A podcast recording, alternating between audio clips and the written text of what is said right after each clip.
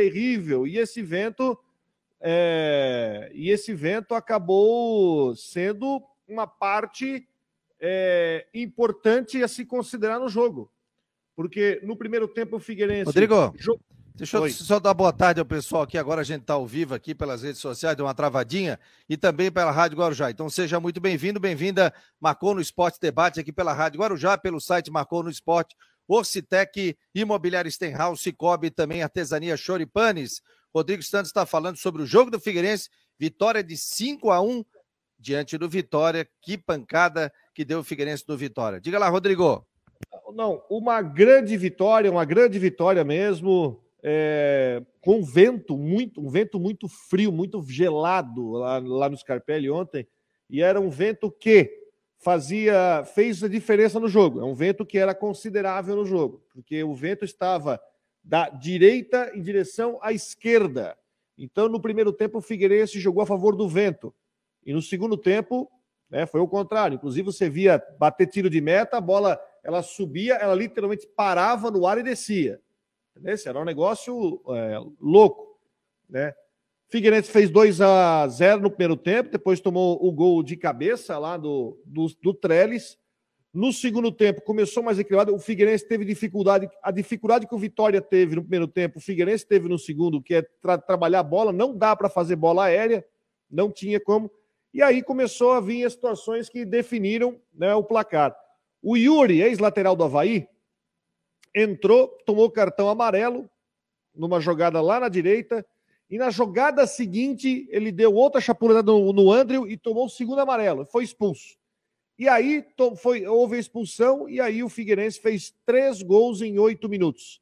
Terceiro, o gol de pênalti do Wilson. O quarto, um golaço do Bassani. E o quinto do Gustavo Henrique e aí fez esse 5 a 1 Além disso, é, o Figueirense, com aquela proposta ofensiva que a gente conhece, que é aquele time com apenas um volante, com o Oberdan, Bassani e Léo Arthur, com três atacantes, mostrou de novo personalidade, mostrou de novo, pegou um jogo difícil, porque o Vitória não é qualquer time, Vitória venha numa uma invencibilidade grande, uma, construindo uma boa campanha. Figueirense foi para cima, foi cascudo, ganhou moral, venceu bem e ainda a vitória por 5 a 1 não por causa da goleada em si, pela, pela diferença técnica, mas os quatro gols de saldo podem ser importantes no final. Porque se, por exemplo, vou dar hipoteticamente, vamos lá que o Figueirense vença o Paysandu e espero que vença no sábado, vai a seis pontos. Beleza. Ele vai ter mais três jogos, Paysandu fora, Vitória fora e ABC em casa, para de repente vencer um. Se de repente o desempate do acesso for nos nove pontos, esse saldo que o Figueirense construiu, que o Figueirense fez quatro gols a mais de saldo, né? E tirou quatro gols de saldo do Vitória, pode ser o diferencial lá na frente. E eu tenho certeza que o Figueirense está muito embalado, está muito focado para o jogo contra o Paysandu no sábado. Acabou o jogo, ah, os jogadores foram até aquela, aquele portãozinho, entrou famílias, entrou com ah, é, as mulheres esposas, com filhos, então foi realmente um negócio muito bonito que a gente viu no, no, é, no Scarpelli ontem. Muito frio. Viu, Rodrigo? Eu acompanhei todo o jogo, acompanhei, vi o jogo e também ouvi pela Guarujá. E aí, é, ainda ouvi o que você disse no final da partida ali Sim. sobre essa questão. Né? Você está me ouvindo, Rodrigo? Tô.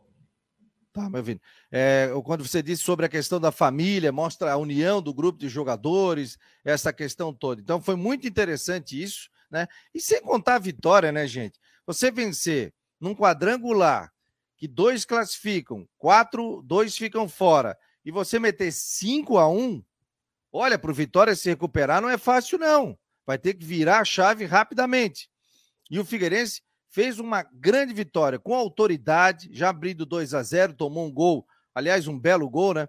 Falha de posicionamento da zaga do Figueirense, aqui porque o, atacante estava sozinho, e aquela ali não foi uma cabeçada, foi um chute, né?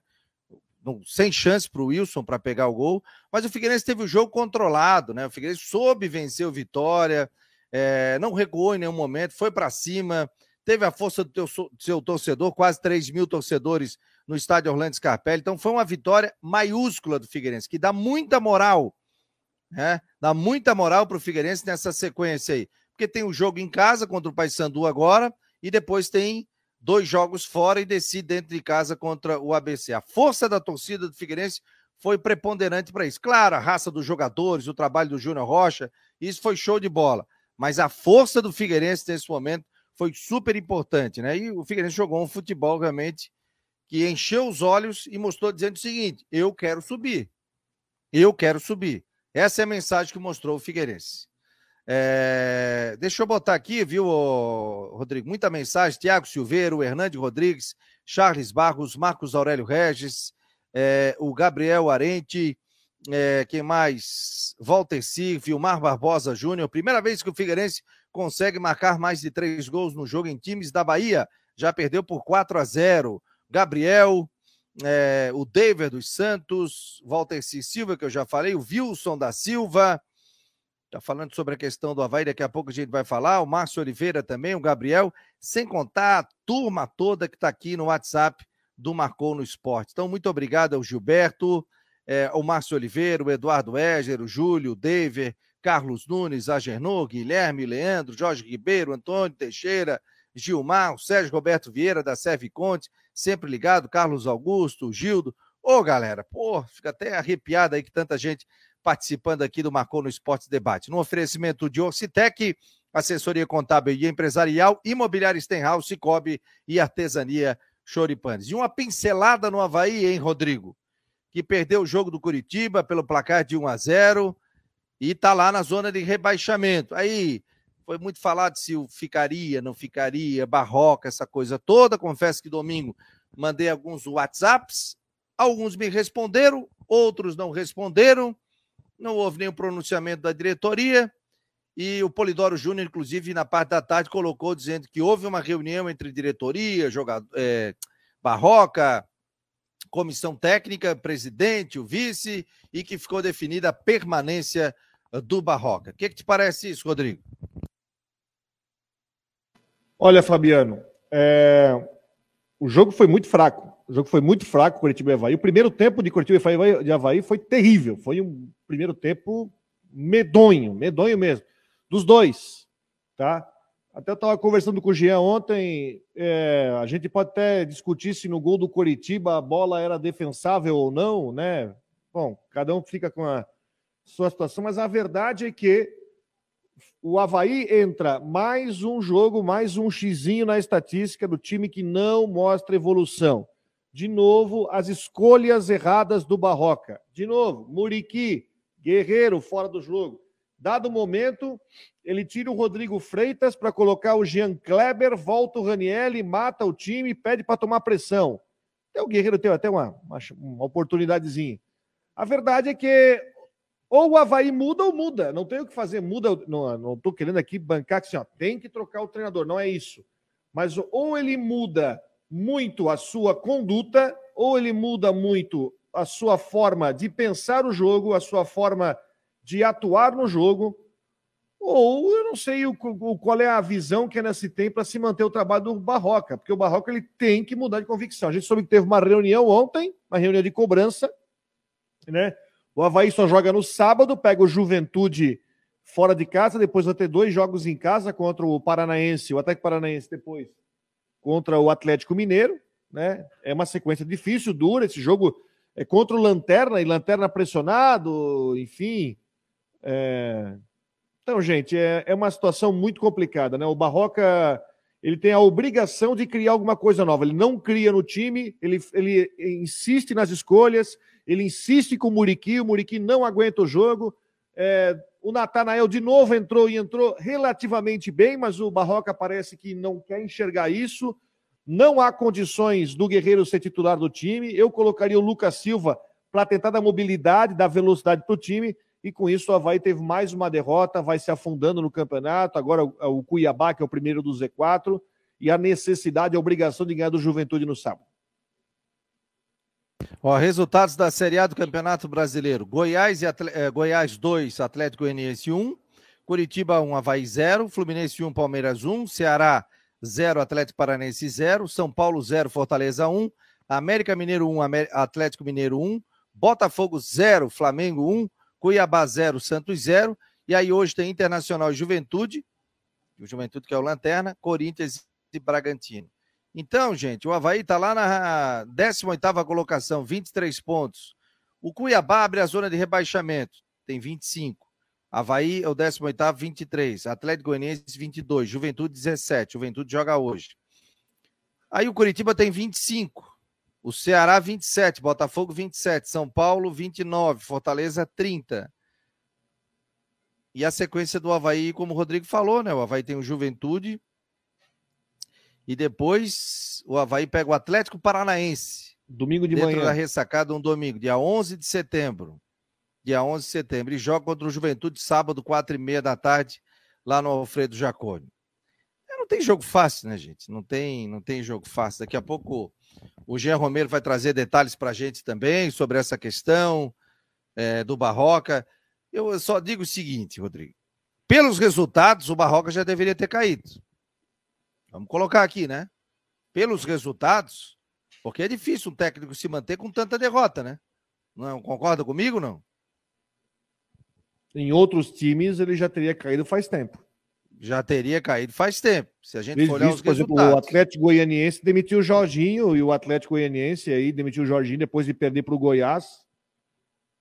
Né? Ó, e olha que o Atlético, olha que o Atlético, o Atlético conseguiu é, ir longe na Sul-Americana, ou está na Sul-Americana ainda, mas isso não foi motivo para que o Atlético ah, isso não foi motivo para que a diretoria do Atlético não eh, hesitasse em demitir o Jorginho, mesmo com uma campanha muito boa na Sul-Americana. Tô falando aqui pelos resultados, ó. Curitiba e Havaí, uma derrota. Havaí Internacional, derrota. Aí, vamos ver aqui, vamos subindo pra gente, fazendo junto aqui. Goiás e Havaí, um a um, um empate, fora. Né? Então, duas derrotas. Empate com o Corinthians em casa, um a um, dois empates, duas derrotas.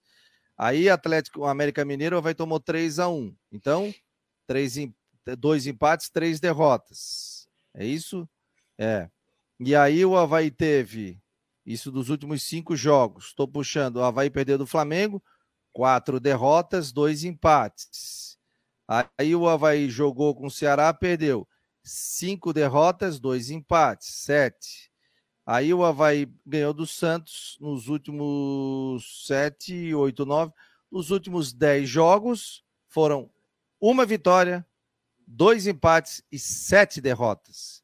Sendo que o Havaí não vem pontuando. Então, assim, se a gente olhar friamente agora, se a diretoria do Havaí sentou com o Barroca, sentiu que ele vai modificar algumas situações, porque o Havaí, uma época, lembra do Havaí com Silas, quando fez o melhor time catarinense no Campeonato Brasileiro? Sentou o pessoal lá e disse o seguinte: Moisés Cândido, Márcio Azevedo, assim não dá. O Havaí não vai chegar. Ele mudou o esquema, 3-5-2, colocou quem era atacante na ponta direita, de ala, disse aquilo, o Havaí ganhou do Goiás, ganhou do esporte. Aí eu fico a pergunta e o torcedor pode falar aqui: será que o Barroca tem ainda como tirar desse grupo de jogadores do Havaí? E é muito fácil fazer uma enquete agora aqui com o torcedor e dizer o seguinte: você é a favor ou não a manutenção do Barroca? Vai dar 90% para sair o Barroca. A gente sabe.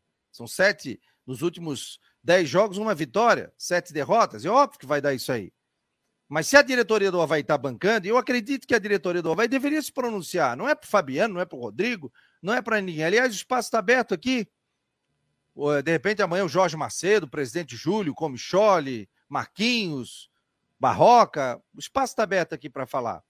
Porque é muito fácil a gente vir julgar e dizer o seguinte: não, tem, pelos resultados, gente, os resultados são ruins, o Havaí está na zona de rebaixamento. Agora, se a diretoria teve essa reunião, como disse o Polidoro Júnior, que houve a cobrança, que foi pedido e foi conversado com o Barroca, e sentiu que existe essa possibilidade, que os jogadores querem também a manutenção do Barroca, ficaria com Barroca. Agora, se sente que ele perdeu o vestiário, Barroca, obrigado, tchau, um abraço. Agora, se não ganha do Juventude, gente, e aí? Depois segue o Atlético Paranaense em casa, que atmosfera o torcedor vai ter dentro do estádio da ressacada também. Os resultados são ruins. O Havaí não vem apresentando um grande futebol. Jogou bem contra o Internacional, uma parte. Depois o Internacional comandou o jogo. Então não é uma situação assim que, ah, não, mas o Havaí está jogando bem. Já foi a época que o Havaí estava jogando bem. O Havaí perdeu os jogadores? Perdeu. Perdeu o seu zagueiro? Perdeu. Perdeu o Morato? Perdeu. É, o, os atletas que o Havaí trouxe foram no mesmo nível? Não, não foram. Tem isso tudo também. O Barroca pode chegar aqui e dizer isso. E aí está tentando achar um time. Agora, A diretoria do Havaí se banca o Barroca nesse momento, é porque acredita no trabalho dele, obviamente. E a gente vai saber isso na partida contra o Juventude. Alguma coisa diferente tem que ser feito. Se o Havaí não está ganhando, o que, que o Havaí pode fazer de diferente? O que, que o Havaí pode mexer no time? O que, que o Barroca pode fazer de diferente? Quais são os conceitos que ele tem hoje que ele pode modificar? O que, que você mudaria no Havaí, Rodrigo? O que, que você mudaria, torcedor, no Havaí? O que, que você mudaria, mudaria? Eu mudaria, tentaria fazer um sistema tático diferente, tentaria pegar e sair do mesmo. O Barroca ele se, ele se escorou num sistema tático que ofensivamente é um sistema muito, muito fraco. Né? Dentro de casa é uma situação, mas não tem que ser jogar tem que ser um leão em casa e jogar um gatinho fora. Agora o Havaí está numa situação que ele tem está começando a entrar na obrigação de pontuar fora de casa, né? E assim, ó, desculpa, ele está se baleando em cima da insistência no Muriqui, na insistência no Guerreiro. Acho que é isso que está pegando, é uma insistência. Né? O Jean Pierre já descartou, ele tem que pegar o que ele tem, tentar, tentar fazer limonada com os limões que tem. Tem possibilidades para tentar tentar crescer de alguma forma. Ele não consegue. A, a diretoria do Havaí, eu vou repetir o que eu, o que eu disse ontem: a diretoria do Havaí está demorando algo que outros clubes não demoram nem um, muito menos para fazer. Falei do Atlético Goianiense. O Atlético Goianiense está indo muito bem na Sul-Americana e mesmo assim isso não foi suficiente para que o Jorginho caísse no final de semana depois de perder para o Goiás, que está bem pelo placar de 2 a 1 um. Foi avisado isso. Olha, gente, o Fortaleza vai arrancar, o Fortaleza vai subir. Fortaleza ganhou de São Paulo no Morumbi ontem, de 1 a 0. O Fortaleza vai subir.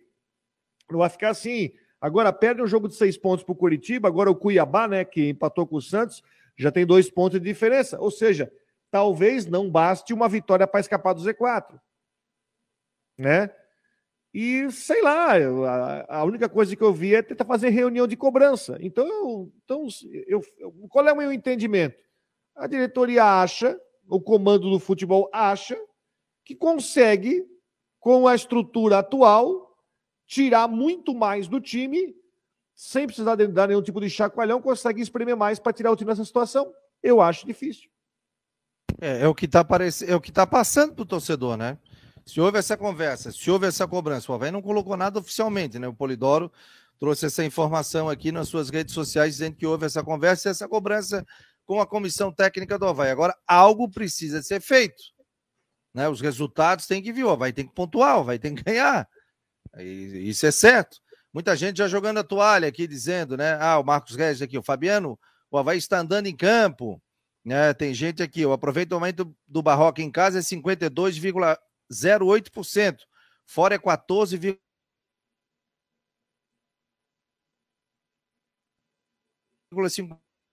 58, tá dizendo o nosso matemática aqui, o Vilmar Barbosa Júnior. É... Voltei aqui, tô aqui? Tô no ar?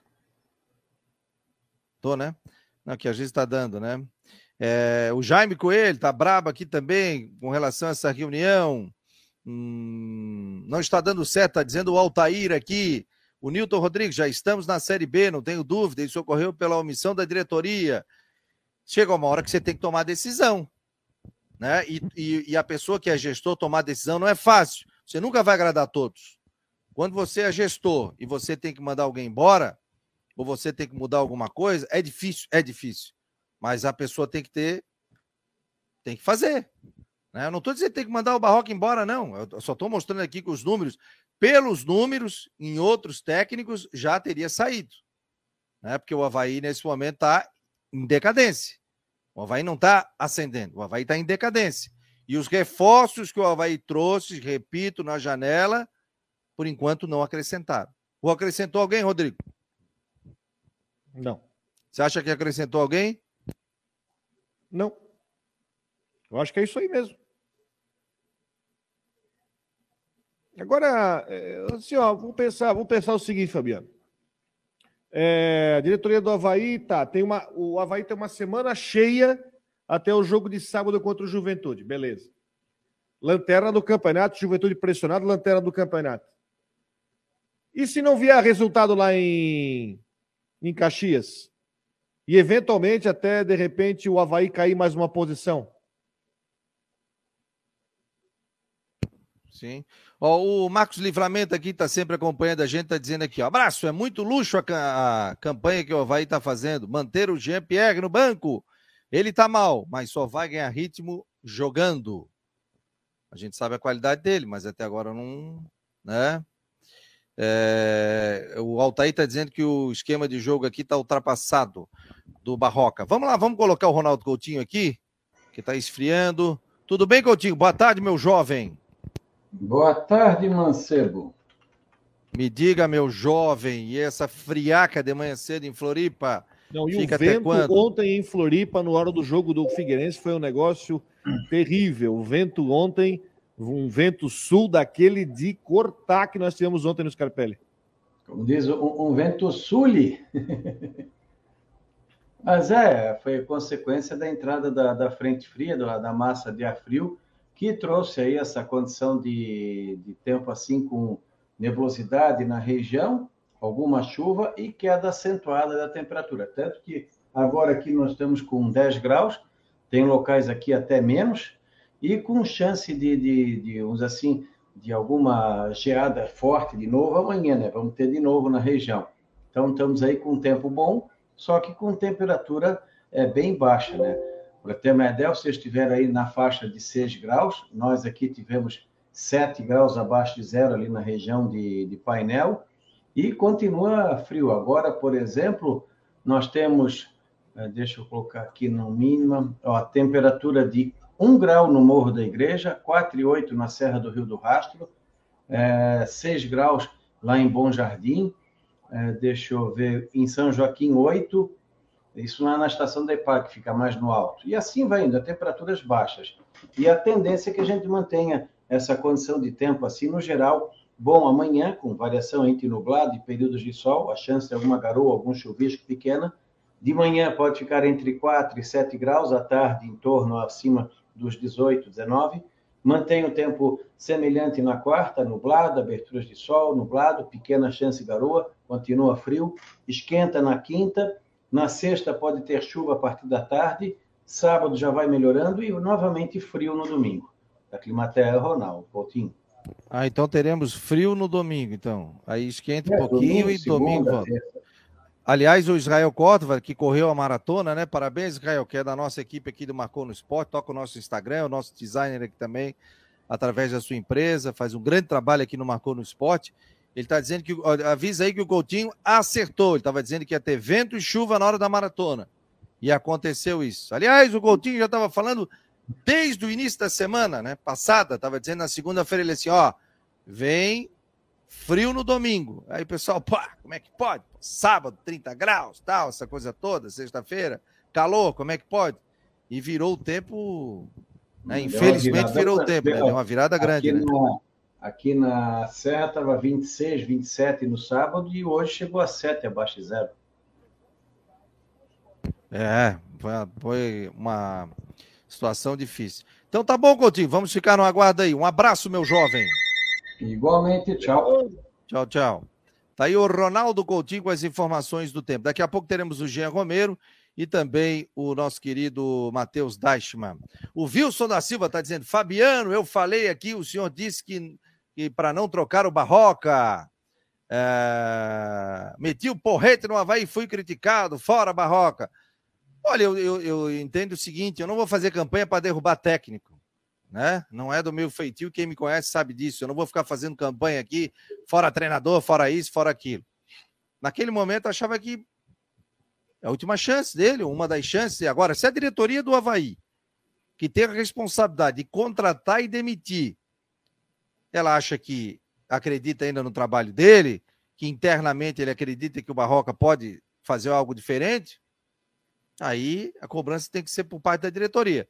Eu falei aqui, os números do Barroca nesse momento, nos últimos 10 jogos, poucos treinadores já ficaram assim, com sete derrotas, dois empates e uma vitória. O Rodrigo, o Bruce não está numa boa campanha, mas os jogadores foram lá pedir a manutenção do técnico, né? Conta aí como é que foi. A diretoria, a diretoria ia demitir, ia demitir. Aí os jogadores também acho uma situação muito controversa. Os jogadores chegaram e pediram para a diretoria para segurar o jogador. Na verdade, assumiram uma culpa que teoricamente não seria deles. Mas, enfim, agora é, tem jogo amanhã. E aí, se não ganhar o jogo amanhã do Tom Bense? Né?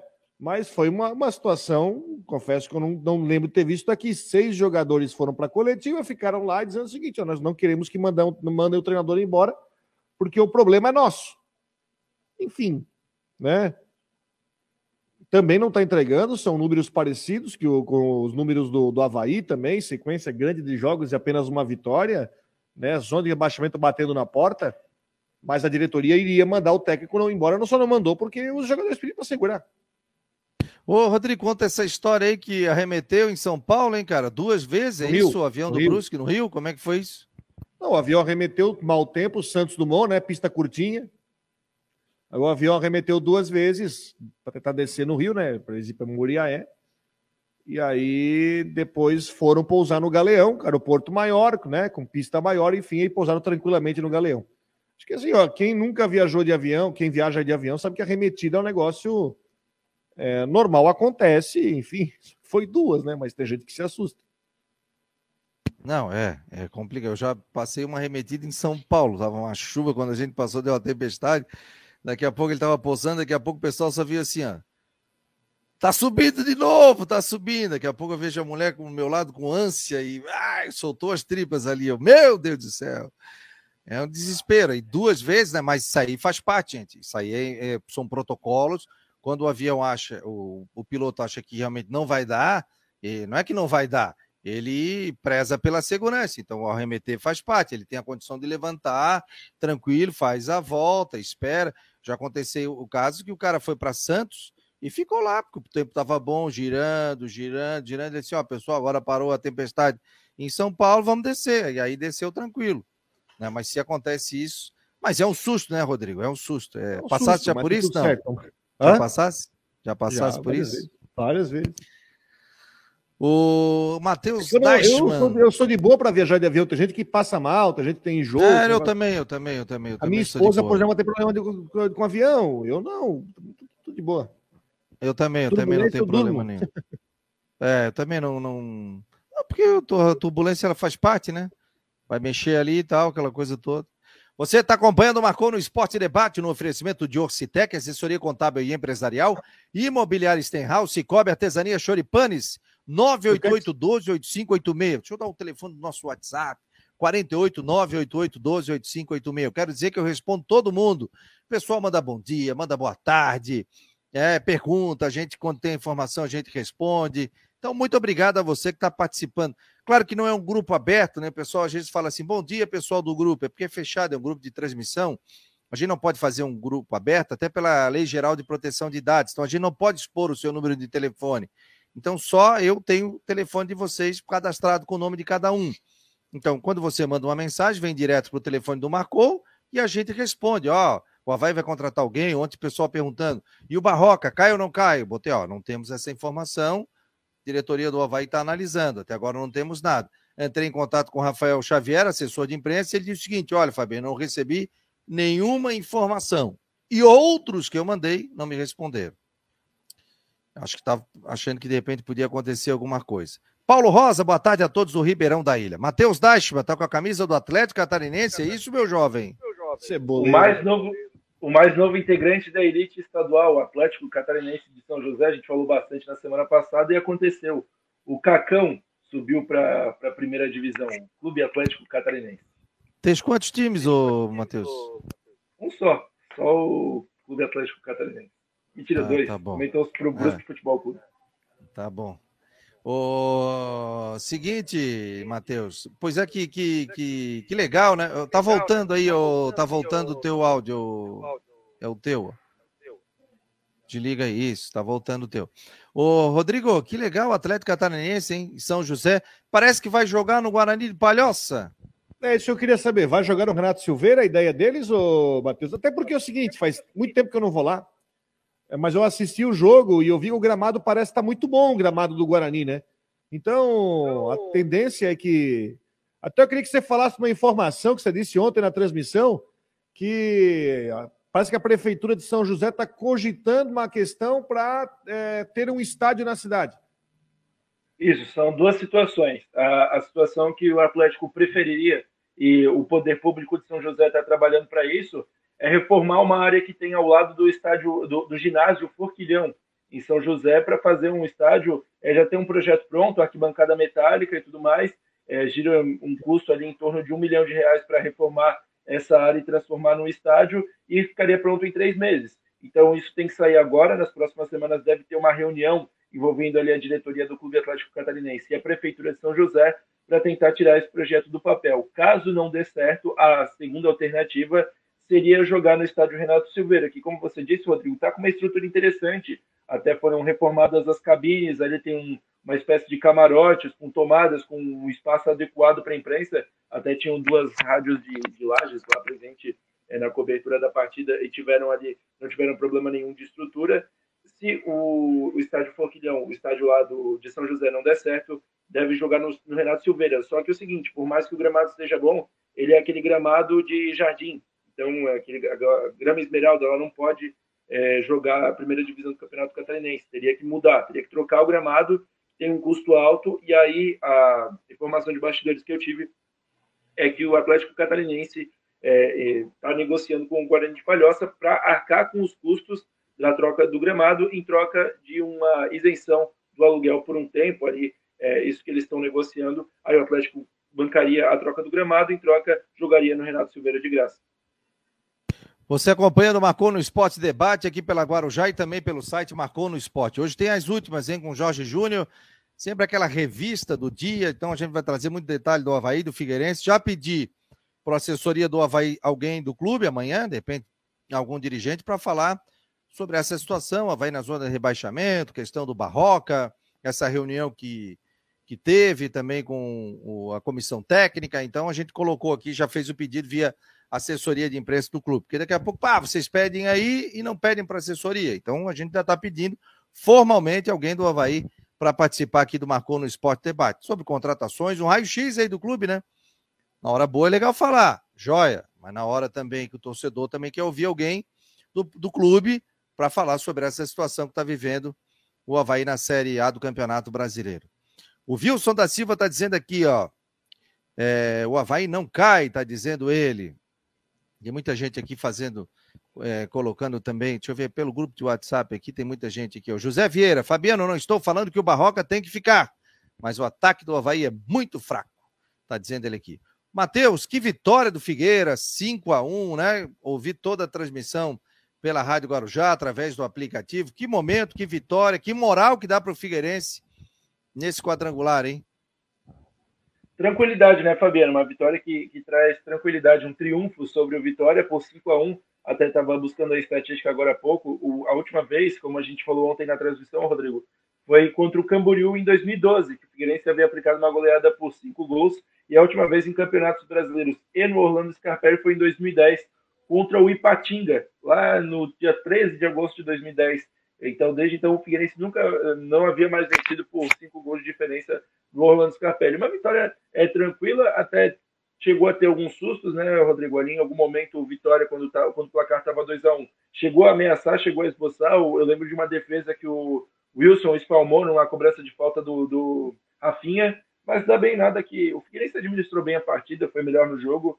Talvez o placar tenha sido amplificado ali por algumas chances que o Vitória deu no final, quando estava com a menos, depois da expulsão infantil e boba do Yuri. É, e aí o time estava mais aberto, estava indo para frente e acabou tomando é, o quarto e o quinto gol. O quarto gol, um golaço, inclusive, do Bassani. E o quinto gol ali, quando eu já estava no apagar das luzes, mas é uma vitória boa porque principalmente dá saldo né, para o Figueirense é, se tivesse precisar de um critério de desempate lá na frente, o saldo de gols pode ser importante. E agora ele tem três gols no saldo na segunda rodada é muito interessante é, estar tá na segunda colocação. E o mais importante, né? Jogo agora é mobilização, é, vai dar. Também vai sair gente pelo ladrão no estádio no sábado, né? Jogo contra o Paysandu. É cinco horas o jogo no sábado, não é isso, né, Matheus? É cinco horas. E, e, você vai ver, vai ser o jogo que mais vai dar torcida visitante também. Então a gente pode ah, esperar também, aí, ah, passando de 17.500 fácil. Não, é jogo, é jogo para superlotar, não só porque a torcida do Figueirense vai em peso e né, a fase, a, alegria que saiu do estádio, mas também para a torcida visitante. Agora, olha só, terceira rodada, Então já começamos a entrar em algumas situações, né? Porque o Paysandu perdeu em casa para o ABC, 1 a 0.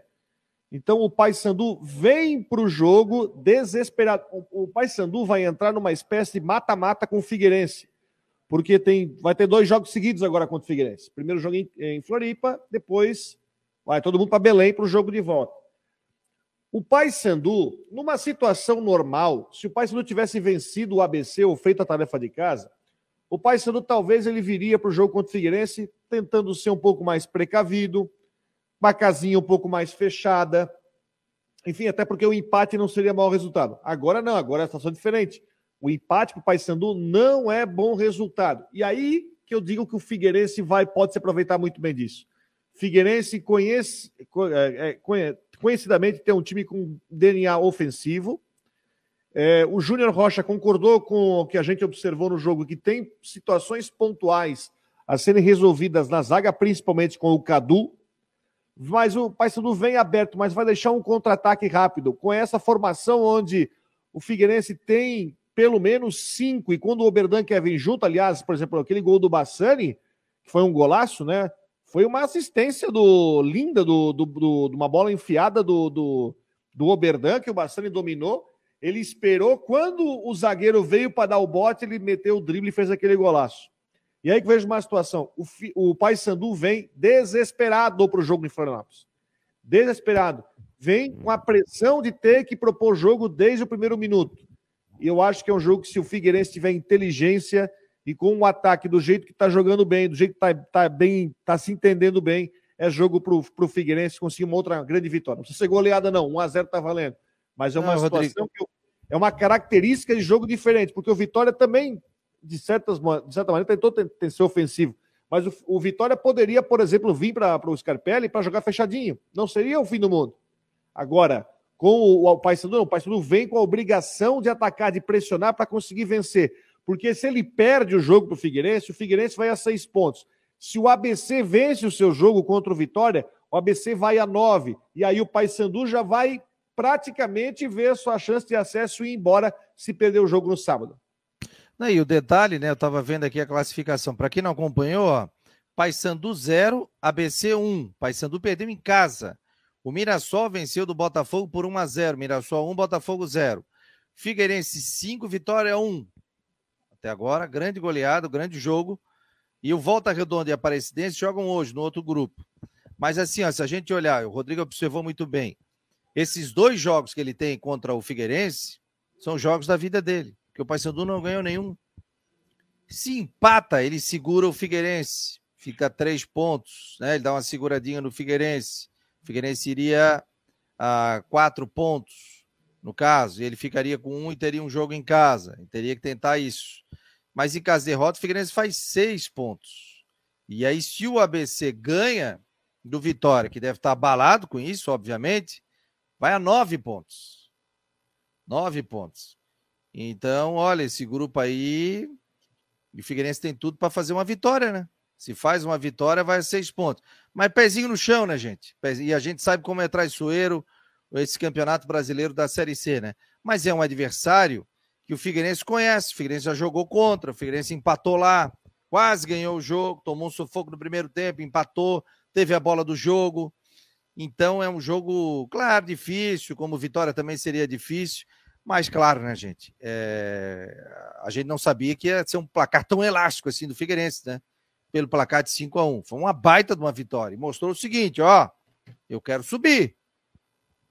O Figueirense já deixou o cartão dele. Perde alguém, Matheus, para o próximo jogo? É, Figueirense, qual é a agenda aí do, da, da semana e, e retornos também? É, Fabiano, para o próximo jogo não perde ninguém. É importante falar que amanhã tem a estreia na Copa Santa Catarina, né? Amanhã tem o primeiro jogo da Copinha contra o Nação, deve ir com um time alternativo é, para essa partida. Nenhum jogador que foi titular, até imagino que nenhum que entrou no jogo deva ir para esse jogo contra o Nação em Ibirama. O técnico Júnior Rocha vai abrir treinos para a imprensa na quarta e na sexta-feira para aquecimento. Então essa vai ser a nossa programação aí de coletivas de imprensa e tudo mais. O time para a próxima partida deve ser o mesmo, nenhum jogador se preocupe. Talvez o André saiu ali é, sentindo, mas era mais cansaço pela informação que eu obtive. É, até agora, nenhuma lesão e suspensão também ninguém. o time que, que eu imagino que vai jogar amanhã, o torcedor do Figueirense ficar de olho na copinha, na copinha, né? Na Copa Santa Catarina contra Nação. João Guilherme no gol, deve fazer a sua estreia, o goleiro que chegou agora na última janela. Natan Mazieiro na direita, dupla de zaga com Pablo e Kelvin, e na lateral esquerda o Mário Henrique ou o Eduardo Café. Meio campo, Matheus Claudino, Cleiton e Cauê, e o ataque com Paulo, Thiaguinho e Gustavo Índio. Esse eu imagino que vai ser o Figueirense para amanhã contra o Nação. Show de bola, Matheus. Obrigado. Obrigado. Um abraço. Obrigado. Grande abraço. A gente chega à noite no último do Marcou com o vídeo também na, durante a semana com as informações aí do Figueira nesse próximo jogo contra o Paysandu. Grande abraço. Uma e 45 você acompanha o Marcou no Esporte aqui pela Rádio Guarujá e também pelo site marconosport.com.br. No oferecimento de Orcitec, assessoria contábil e empresarial, imobiliária Stenhouse, Cicobi e também Artesania Choripanes. Aliás, até o dia até o dia 31, até quarta-feira, né? Você pode consumir lá e ganhar 10% de desconto. Hoje não abre, abre na terça e na quarta-feira. Aproveite o desconto. Choripan espetacular, a carne maravilhosa. No final do Almirante Lamego, lá em cima, vai pegar para a ponte à esquerda, vai estar lá. Choripanes, show de bola, artesania, muito bom. Deixa eu botar o Jean Romero aqui. Tudo bem, Jean? Jean, o que, é que você me traz de detalhes aí sobre essa reunião com a comissão técnica do Havaí? O Havaí oficialmente não colocou nada, né? O Polidora que trouxe a informação, né? Um abraço, boa tarde.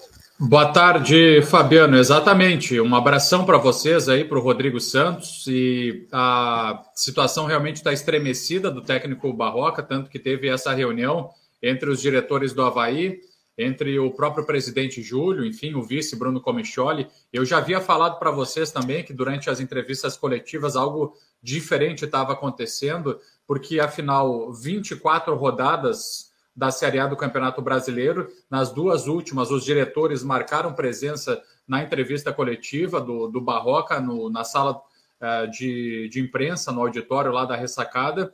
É, o próprio Marquinhos Santos estava junto também, acompanhando a, a entrevista coletiva, então já demonstrando ali uma situação mais de observação, é, pressão por conta dos maus resultados. E esse encontro dos diretores aí foi realmente para é, buscar uma última esperança com relação a resultados. Ah, daqui a pouco, enfim, ah, o Havaí vai enfrentar o Juventude para que tenha aí mudanças, talvez, no time, é, porque do jeito que está jogando no mesmo sistema, vocês que têm opinado bastante sobre isso também é, tem analisado essa situação, vai não estar tá conseguindo é, bons resultados. Se a cobrança foi fortíssima com relação ao treinador e ao que está sendo trabalhado, até porque tem semana cheia, não tem é, compromissos como outras equipes que disputam Libertadores, Copa do Brasil. E o Havaí tem praticamente todas as semanas livres para trabalhar, para treinar, e na hora do jogo os resultados não estão aparecendo como no início do brasileiro. O Barroca vai continuar e a informação é essa. Agora, contra o Juventude, se não pintar um bom resultado, aí a casa deve cair. Olha aqui, ó, Ô, Rodrigo, lembra que final de semana, viu, Gê? Na sexta-feira eu fiz aqui uma provocação dizendo, pô, mas quem é que teria no mercado aí para contratar? Lembra? Que eu claro. falei? E o Roberto Gatti, produtor, que tá descendo o morro agora do ND aqui, da ND, ele ele me mandou uma lista aqui com vários nomes, rapaz. Pô, fez um listão. Aí ele me mandou aqui, técnicos que estão hoje fora do mercado, né? O Abel Braga, mas o Abel não quer mais ser técnico. Fábio Carilli, Thiago Nunes, o Odair Helman, Silvinho, Luxemburgo, Oswaldo Oliveira. Oswaldo também acho que parou, não parou? Celso Rotti, Jorginho, Levi Coupe, Levi parou.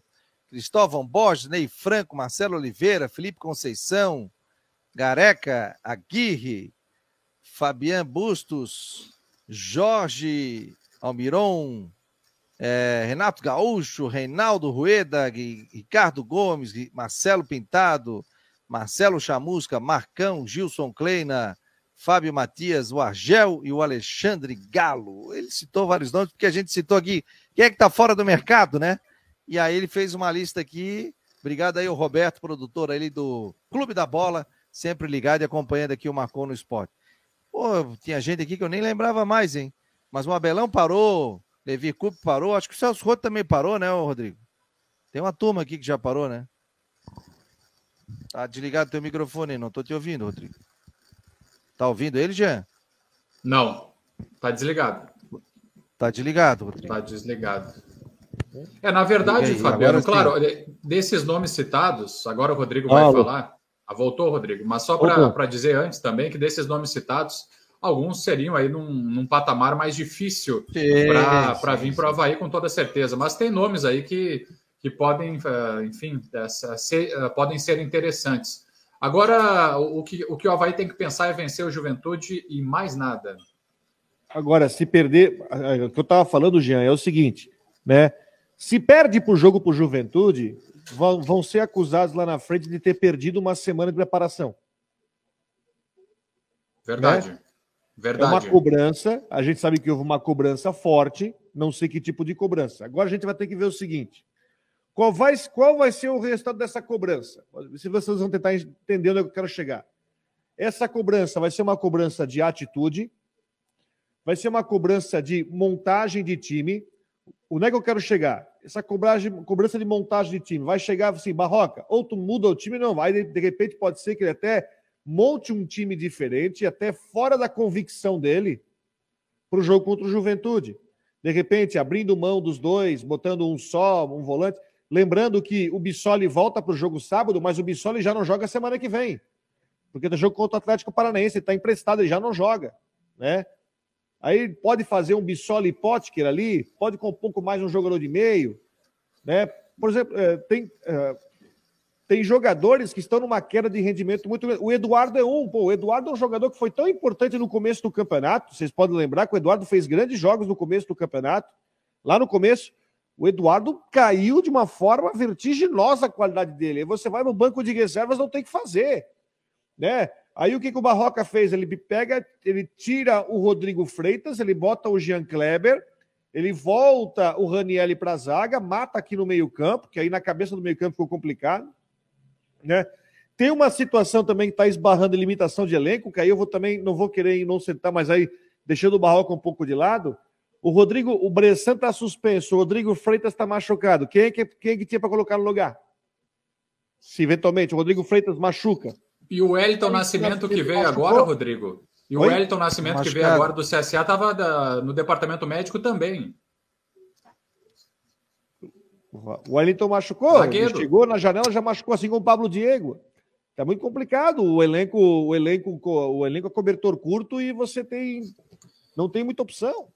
Ô, Fabiano, eu não sou assim, só... ó, eu, não, eu não sou favorável, viu, a saída de técnico assim, ah, perdeu quatro, tira, não sei o quê, tá, tá, tá, tá, tá, tá. Mas se perder de juventude, gente, aí a situação fica insustentável, né? Aí fica difícil, vai, vai ficando. Ah, é, é difícil, aí é difícil segurar. Porque aí você vai para oito derrotas em 11 jogos. Aí é complicado, gente. Pode estar tá fazendo um bom trabalho e tudo. Eu não sou favorável. Por exemplo, o pessoal queria tirar o Júnior Rocha. Lembra, Rodrigo? Eu e tu aqui não. O Júnior Rocha tem que ficar, ficar, ficar, ficar. Classificou, está fazendo um bom trabalho. É vamos ótimo. falar e vamos ser sinceros bom aqui. Treinador. O Júnior Rocha só virou a chave quando ele resolveu mudar o time para essa formação, que foi a formação do jogo de ontem. Foi quando ele mudou Sim. e montou o time de um volante só. Foi quando o Serginho machucou, ele montou o volante de um time de um volante só com o Léo Arthur e Bassani, e aí o time mudou, mudou da água para o vinho. Mas foi necessário que o Júnior Rocha tomasse a atitude de mudar a convicção e mexer o time para uma formação que hoje funciona. Coisa que o Barroca não faz. Tanto que ele falou o seguinte: é, eu tive que mudar e eu tive que expor mais o time. Ele falou aqui também. Eu tive que expor mais o time, ou seja, ele tinha que ganhar os jogos. Se ele não ganhasse, eu ficasse naquela empatite que estava o Figueirense no primeiro turno ali, na, na classificação, ele não, não entrava no, no G8. Ficava de fora e quase ficou. Então ele teve que mudar isso. O pessoal... E o próprio Barroca vai ter que modificar a, a convicção dele em algumas situações ali, embora o pessoal, ele possa ter um... mudar. É, Deixa eu dizer uma coisa também que eu vejo que é, que, que, que é importante com relação ao desempenho do time. A gente sabe da importância do Paulo Guerreiro, da categoria dele, né, de tudo que ele mostrou no futebol e do poder, do potencial que ele tem na finalização. Tanto que ele recebeu dentro da área, no jogo contra, na última partida agora, contra o Coritiba, e meteu a bola na trave, né? Uma defesa do Muralha, do Alex Muralha, e depois a bola pegou na trave. Ele realmente é muito bom na finalização mas me parece que foi praticamente a, a, a, única coisa que ele fez durante a partida, recebeu a bola. E é claro que a bola não está chegando também. Mas o que eu quero dizer com isso é que ele não, não há comparação e não precisa nem daqueles medidores que os jogadores utilizam dentro dos jogos para saber o quanto eles correram, qual foi a intensidade do jogo, a velocidade máxima e todos os números. Porque assim, o Bissoli, quando estava jogando como centroavante do Havaí, ele, a, a, correria que ele faz, a, a dificuldade que ele apresenta para o setor defensivo na marcação, é assim, é, é, é, a distância é muito grande em comparação com o Guerreiro. O Guerreiro não tem essa velocidade, ele não, ele não aperta a marcação. Não é que ele não queira, ele até tem, ele até é determinado a fazer isso, mas ele não tem a mesma força física, a mesma velocidade, a mesma intensidade. E o Bissoli uh, atrapalha a defesa e, e, faz essa, essa pressão que o Havaí fazia no início do Campeonato Brasileiro. Então, me parece que esse também é um ponto bastante é. claro. É, difícil ele fazer vai, isso, né? Com 38 anos aí, né? E eu tenho certeza que ele mexe o time no jogo com o Juventude, primeiro, pela necessidade de vencer, e segundo, depois da pressão que ele tomou, porque a pressão de atitude. E como se, se juntou ali na reunião Jorge Macedo, Marquinhos, Bruno Comicholi, que eu acho que estão vendo os mesmos jogos que a gente, e de certa forma também trazem a insatisfação do torcedor, é necessária uma mudança, o Barroca vai ter que desenhar outro time. Não dá mais para você ficar preso nesse, nesse, sistema que ele é pouco ofensivo. Ainda mais fora de casa, onde o rendimento do, do Havaí fora de casa é uma tragédia. Empatou um e perdeu os últimos quatro. Empatou com o Goiás. Nos últimos 15 pontos disputados fora de casa, o Havaí conquistou um só. Quatro derrotas e o empate foi aquele empate com o Goiás, que teve aquele pênalti em cima do Ranielli. Né? Uh, então, é, é, é delicado, tá? É delicado. O Havaí tomou uma escolha a diretoria do Havaí, do Havaí deve ter colocado na balança que tinha que ter tomado uma escolha sobre que rumo tomar, e a escolha foi: vamos dar mais uma semana, talvez o Barroca, vamos tentar achar alguma solução, mudar o esquema tático e vamos ver o rendimento contra o Lanterna do campeonato no sábado. Agora, perder para o Lanterna do campeonato fora de casa, aí não tem, não tem argumento que segura. Aí pode contar que contra o Atlético Paranaense vai ter mudança no time. Vou passar os resultados aqui para vocês, viu, galera? O pessoal está perguntando aqui, ó. Série A, sábado, Curitiba 1, Havaí 0. Série B, na sexta-feira, Brusque 0, Londrina 1. Sábado, CRB 0, Criciúma 0. Segunda-feira tem Chapecoense, ou seja, hoje, Chapecoense e Vila Nova. Série C no domingo, Figueirense 5, Vitória 1. Série B do Catarinense, Atlético Catarinense 2 a 1 no Inter de Laje. Atlético Catarinense pela primeira vez na primeirona catarinense. Copa Santa Catarina, sábado, Joinville e Marcílio Dias 0 a 0 Domingo, Carlos Renault 0, Ercílio Luiz 0, ou seja, não balançou a rede na Copa Santa Catarina. E na terça-feira, dia 30, tem Nação e Figueirense, 3 horas da tarde, no Williams Lampert, em Ercílio Luz. Não, o Nação e Figueirense. A foto aqui do, é do William Lampert, do Ercílio Luz, a foto que está aqui estampada no site do Marcou no Esporte. Hoje tem representação, Jean? Qual é a programação do Havaí? Por favor, meu jovem. É, a, a, o Havaí oficialmente ainda não divulgou no grupo a, os treinamentos dos jogadores, mas nessa segunda-feira inicia a preparação para o jogo diante do Juventude e a viagem na sexta-feira, né? Então, tá, o jogo vai ser no sábado, o Havaí ainda treina na, na sexta-feira pela manhã e deve viajar então para Caxias do Sul na sexta-feira à tarde como disse, né, mais uma semana inteira de treinamentos, não tem por que é, reclamar, nem se fala nisso, né? Que quando o time vai mal, os treinadores, ou enfim, a, uma das justificativas é o pouco tempo de treinamento. Né? Isso nem se fala porque já é rotina no Havaí, semana inteira de treinos. O Walter Silva está dizendo aqui, às vezes o técnico tem que olhar o que está dando certo do outro lado da ponte, está dizendo aqui, copiar. Quando eu era repórter, e tinha dificuldade em perguntas, eu ficava ouvindo as coletivas e o que, que os caras tinham pergun vinham perguntando.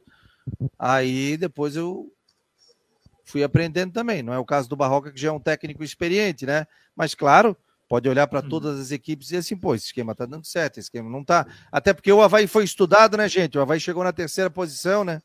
Então o Havaí foi um clube visado. Pô, o Havaí que vem da segundona, fez um péssimo campeonato catarinense, quase caiu. Como é que o Havaí está na terceira posição na abertura do brasileiro? E o Havaí se manteve lá? Estava em zona de Libertadores. Então o Havaí foi um time estudado. Isso a gente sabe como funciona. Flamengo, Fluminense, todo mundo é estudado. E aí você muda o esquema. Daqui a pouco vai lá o pessoal estuda de novo, diz, ó, marca é esse, marca aquele, a saída de bola é aqui, tal, tal, tal. Futebol é fogo, gente. Tá todo mundo de olho, o que, que tá todo mundo fazendo.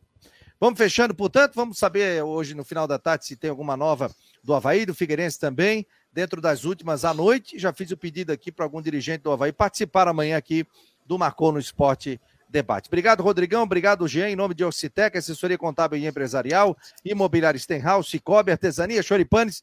Amanhã eu vou trazer detalhes aqui, vou falar sobre a Nath, que acertou com o Corinthians, para nossa alegria, para alegria dela, que está muito feliz treinando no Corinthians e ano que vem vai de Malicuia para São Paulo. Aí eu trago detalhes amanhã, tá bom, gente? Até um papinho com ela. Um abraço. Vamos botar aqui o nosso comercial, comerciais e a gente volta à noite nas últimas do Macou.